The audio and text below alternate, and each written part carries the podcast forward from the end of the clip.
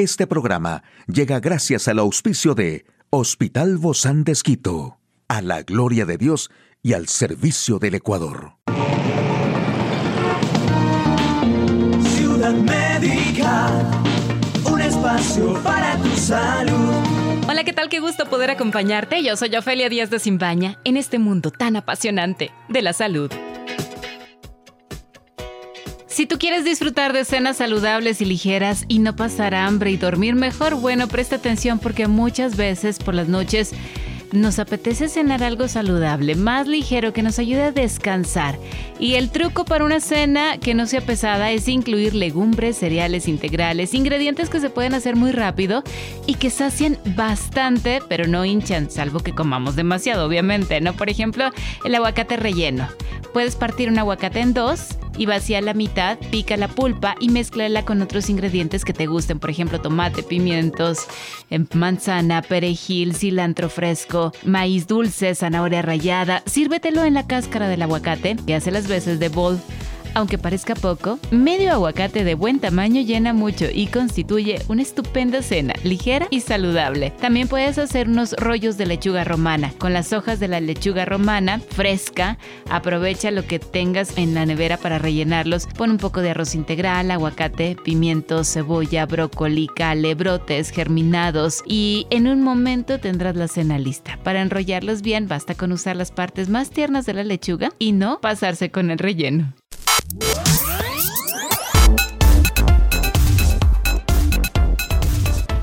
Aquí el detalle de la información más actual en el campo de la salud. Esta mascarilla detecta el COVID-19 a los 10 minutos. Dispositivo mide el tamaño de los tumores bajo la piel y el zumo de naranja, la clave para retrasar el envejecimiento. Funciona en espacios con poca ventilación como ascensores o habitaciones cerradas donde el riesgo de infectarse es alto. Los científicos han creado una máscara facial capaz de detectar en el aire los virus respiratorios más comunes, como el de la gripe y el del coronavirus, en forma de gotas o aerosoles. El hallazgo ha sido publicado en la revista Matter. La máscara, que es altamente sensible, puede alertar a los usuarios a través de dispositivos móviles. Investigaciones anteriores han demostrado que el uso de mascarillas puede reducir el riesgo de contagio y de contraer la enfermedad.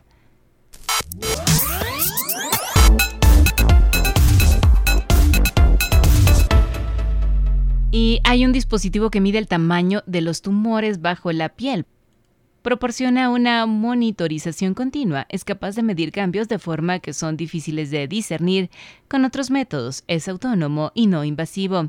Ingenieros de la Universidad de Stanford en Estados Unidos han creado un pequeño dispositivo autónomo con un sensor elástico flexible que puede adherirse a la piel para medir el tamaño cambiante de los tumores que se encuentran debajo. El dispositivo no invasivo que funciona con pilas, denominadas FAST por sensor automático flexible que mide tumores, representa una forma completamente nueva, rápida, económica, inalámbrica y precisa de probar la eficiencia de los medicamentos contra el cáncer. A mayor escala podría conducir a nuevas direcciones prometedoras en el tratamiento del cáncer. El sensor es sensible a una centésima de milímetro, 10 micrómetros, y puede transmitir los resultados a una aplicación de smartphone de forma inalámbrica y en tiempo real con solo pulsar un botón. El ratón es libre de moverse sin que el dispositivo o los cables le estorben, y los científicos no necesitan manipular activamente a los ratones tras la colocación del sensor. Además, los paquetes FAST son reutilizables, su montaje solo cuesta unos 60 dólares y se pueden acoplar al ratón en cuestión de minutos.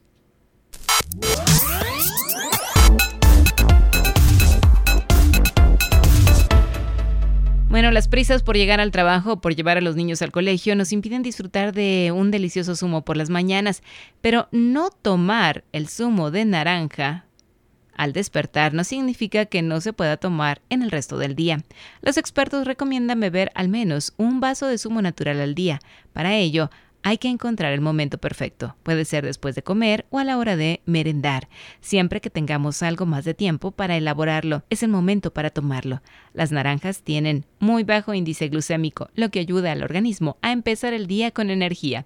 Además, atesoran un alto contenido de vitamina C en su interior, que actúa como antioxidante, mejora el proceso de absorción del hierro y ayuda a cicatrizar las heridas. La naranja también contiene ácido fólico, sustancia fundamental para la generación de los tejidos y la de glóbulos rojos. Un estudio elaborado por Brigham and Women's Hospital ha señalado que al margen de todo lo expuesto, consumir zumo de naranja retrasa el envejecimiento.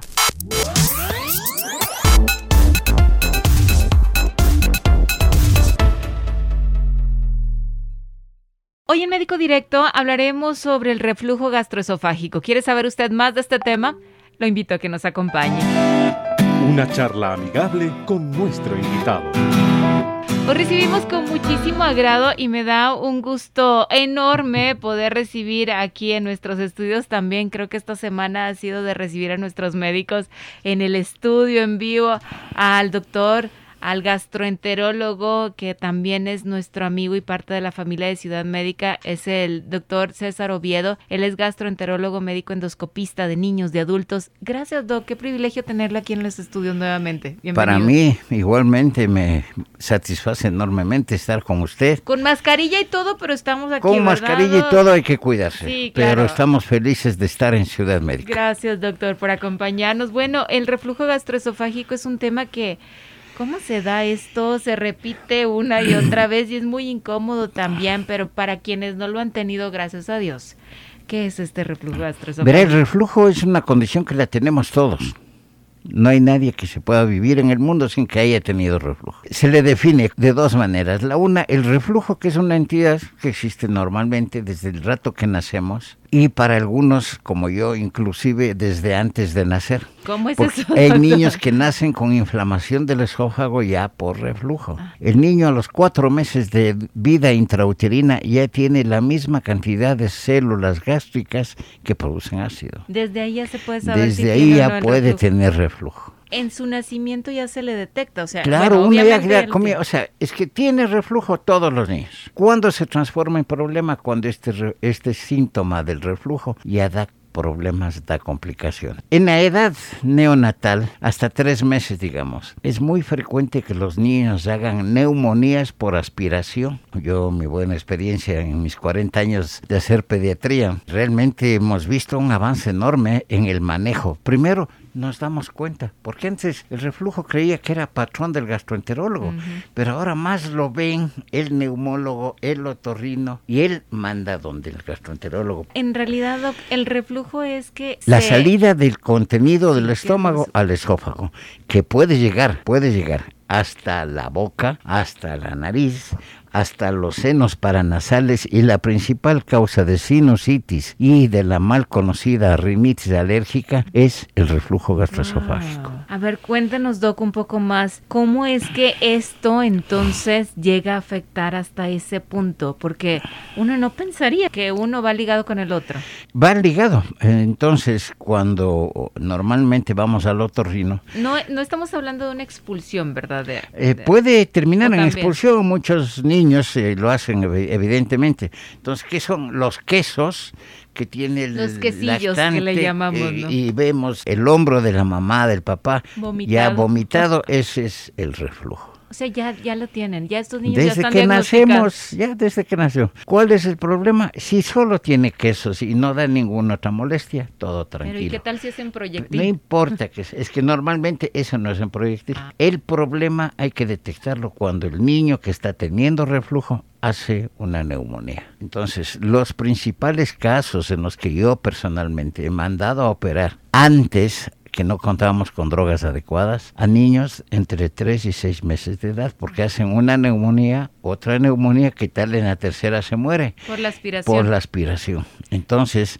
¿Ya no se da esto o se sigue dando? Claro, se da, pero es más detectable. La gente ya está alerta, y está pendiente. ¿Qué hacen para detectarlo y cómo lo tratan? Usted ¿Cómo le lo ve. Tratan? Ya, formas de tratar. Primero, la, si es lactante seno materno, la industria farmacéutica ha inventado unas leches antirreflujo que virtualmente no sirven para nada. O sea que la mejor medicina es el seno materno. Sin repletar el estómago. Entonces, si usted le da a comer cuatro veces, le va a dar menos volumen cada dos horas. Si fuera necesario, se puede utilizar una posición sobre el lado izquierdo. La posición sobre el lado izquierdo ayuda enormemente, ya que tenemos la cúpula del fondo gástrico. Si se presenta reflujo, el reflujo va y se choca contra esa cúpula y ya no se presenta. Mm. En cambio, si se acuesta sobre el lado lado derecho, normalmente lo que hace es se le riega el contenido, pero se le riega, es como vaciar un saco, o sea, se le riega el contenido al esófago y se acabó. Entonces se duerme solo sobre el lado izquierdo. Y, con Y alguna levantado un poquito la cabecera para que el niño, o sea, a esa edad no puede estar estarse sosteniendo. La mamá, que es bien pilas, le pone una almohadita en la parte posterior y el niño se queda quietito ahí. Siempre estar pendiente. Yo siempre llamo la atención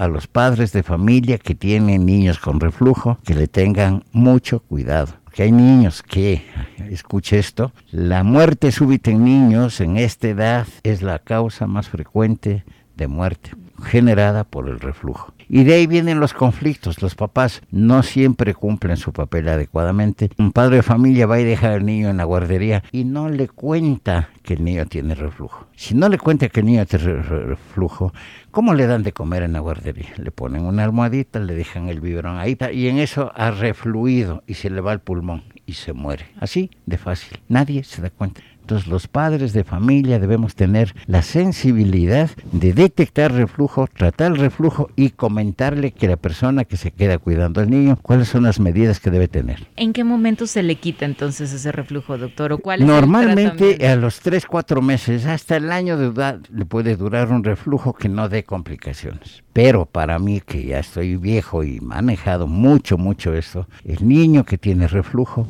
va a ser el adulto que tiene reflujo. Entonces yo no... O sea, se le cura más o menos al año. se le puede Pero- resolver el problema. pero hay Pero que puede mantener el reflujo. O sea, sin embargo, hay que mejorar su condición, bajar la producción de ácido, aumentar la presión del esfínter inferior del esófago para que no haya reflujo. Características, no darle de comer mucho la noche. No se da cuenta que el niño está ahogándose. Entonces es importante que se trate de educar al niño a que las noches no coma. Entonces una comida antes de dormir y quizás aunque llore dos, tres días, ya no come la noche. Pero a los bebés, dice usted. A los bebés ya más grandecitos. Ah, más de un año. Mm, sí, puede ser más de un año. Para seguirlos cuidando. Para seguirlos viendo. Porque van a ser adultos que van a continuar con el reflujo. Pero ya si ya se resuelve en la época de niños, ya se resolvió. Que puede volver, puede volver. Si vuelve, le haremos un tratamiento y se acabó. ¿Cuándo operar? Normalmente los niños y los adultos tienen la posibilidad de desarrollar úlceras grandes, gigantescas en la porción distal del esófago. Cuando estas úlceras ya se han establecido, hay que tratar. Esas úlceras demorarán en curarse, en resolverse entre cuatro meses y un año. Cuando ya ha habido formación de úlceras y hay una hernia yatal que genera el reflujo, porque puede haber o no puede haber hernia y haber reflujo. Entonces, cuando hay hernia yatal o no hay hernia yatal, pero hay un reflujo severo que dio complicaciones, hay que operarlo. Ahí viene lo peor. A veces la cirugía tampoco resuelve el problema. Porque hay pacientes, niños y adultos que después de operados deben continuar con tratamiento. Regularmente las cirugías dan una buena respuesta. Sí, generalmente. Yo creo Tanto que- en niños cuanto en adultos, la respuesta los cirujanos nuestros son muy hábiles. Con eso nos debemos quedar, doctor, con que hay, hay una buena esperanza dentro del reflujo el- y hay que tratarlo sobre todo a tiempo, ¿no? Apenas Tratar a nos tiempo damos que no haya complicaciones. Bueno, y como bien lo dijo usted, doctor, es muy probable que a lo mejor al inicio del se intente con modificaciones en nuestro estilo de vida, con medicamentos inclusive, pero si no sentimos alivio o si no se ve alivio en los pequeños dentro de unas semanas, es muy probable recomendar medicamentos con receta o inclusive también llegar a la cirugía. Bueno, no queremos llegar a esto, pero sin embargo hay momentos donde se tiene que hacer. Así que mejor acoplarnos a todo lo que nos dicen los médicos. Muchísimas gracias, doctor César Oviedo, médico endoscopista, gastroenterólogo de niños, de adultos. Gracias por acompañarnos. A usted, amigo y amiga, a seguirnos cuidando, por favor. Hasta una próxima entrega.